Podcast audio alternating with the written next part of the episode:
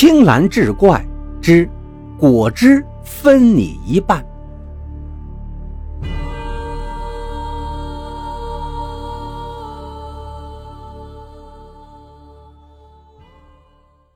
朱大伟正看着窗外的大雨发呆，忽然门旁闪进来一个身影，那个女孩又来了。他走到朱大伟面前，浅浅一笑，道：“这样的天气，你还到酒吧里来，是不是在等我？”朱大伟不由脸红了，立即低下头道：“呃，你调酒的手法。”太神奇了，我想多看看。酒吧里的调酒师也拿过来一杯水，道：“我也正想跟您学一学呢。”女孩接过杯子，嘻嘻一笑，又拿起了他的那杯果汁酒。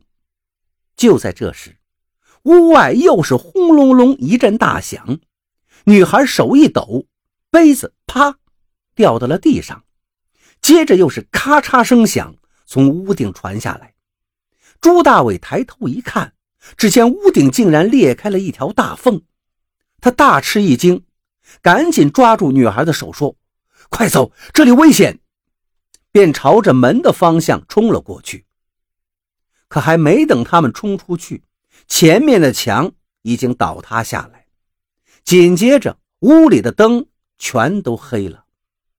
他拉着女孩想往旁边躲闪。就觉得头被什么东西狠狠地砸中了，然后就什么也不知道了。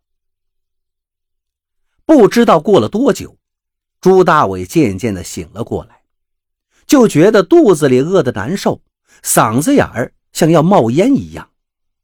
再看看周围，黑漆漆的一片，安静极了。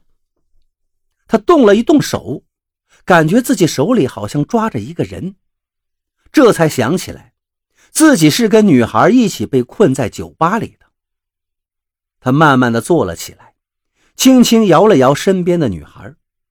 女孩没有动弹，只是喉咙里发出微弱的声音：“水，水。”朱大伟也轻声道：“你坚持一会儿，会有人来救我们的，马上就会有水了。”说罢。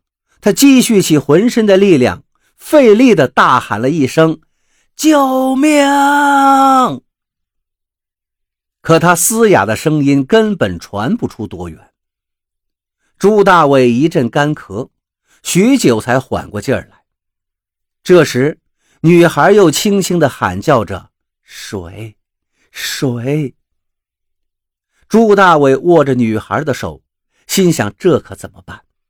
外面一点声音都没有，看来还没有人发现他们。忽然，他想起来，这是一间酒吧呀，应该有很多饮料的。这么想着，他忍着疼痛，一点点的挪动自己的身体，到处摸索着。可他们被困住的空间实在太小了，摸索了好大一阵什么也没找到。身边尽是些碎石烂砖，根本没办法出去。他想不通，明明是被雨淋垮的房子，地上为什么没有一点水渍呢？这时又传来了女孩微弱的呼唤声：“水，水！我得救他，一定得救他。”这么想着。朱大伟开始用手扒身边的石块砖头，忽然他的指尖碰到了一个瓶子一样的东西，凉凉的。朱大伟一阵欣喜，再一使劲就扒出了一个瓶子，果然是一瓶饮料。朱大伟拧开瓶盖，一阵橙汁的香甜味道飘了出来。他又摸索着爬到了女孩的身旁，扶起她的头。把瓶口放到女孩的嘴边，女孩慢慢的喝了一些，这才长舒了一口气。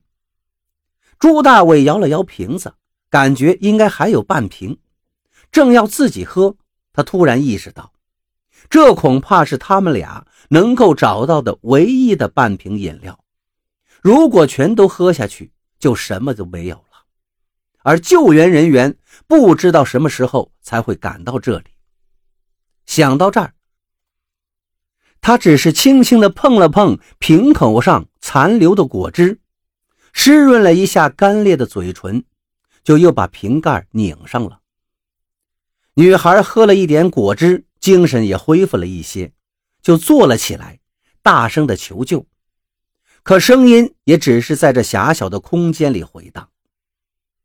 朱大伟叹息了一声：“哎，不用喊了，没人知道我们在这儿的。”女孩看了看他：“我们到底被困多久了？”